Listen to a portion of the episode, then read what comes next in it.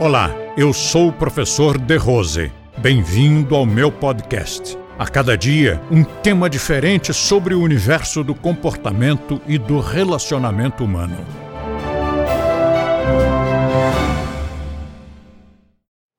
Quando eu adotei a Jaya, minha Weimaraner, que é um cão de grande porte, e resolvi praticar com ela essa experiência maravilhosa, porque um colega nosso havia dito que ele, ele tinha duas cachorrinhas e as duas nunca comeram carne nem ração de carne. E eu gostei da ideia.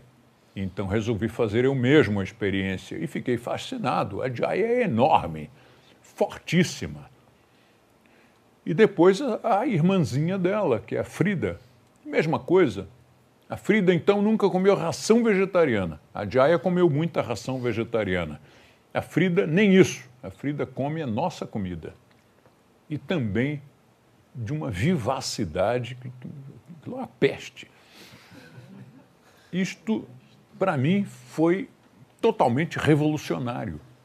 Eu me lembro de que, antes de ter a Jaya, muitos anos antes, eu dizia que Tá bem, se o animal for carnívoro, precisa de carne, mas o ser humano não. Tinha aquele estudo do, da dentição, enfim, todas as características que o ser humano tem do animal não carnívoro. Biologicamente, não fomos construídos para comer carnes. E eu dizia, mas o animal carnívoro, tudo bem. E aí descobri que não. O, o canídeo é estruturalmente carnívoro. Os dentes, a saliva, o tamanho do intestino, tudo nele é de um carnívoro e consegue viver muito bem, desenvolver sua inteligência, sua musculatura sem carnes. Isto foi genial, porque agora nós podemos dizer não só o ser humano pode viver sem carne, mas até um carnívoro pode viver sem carnes.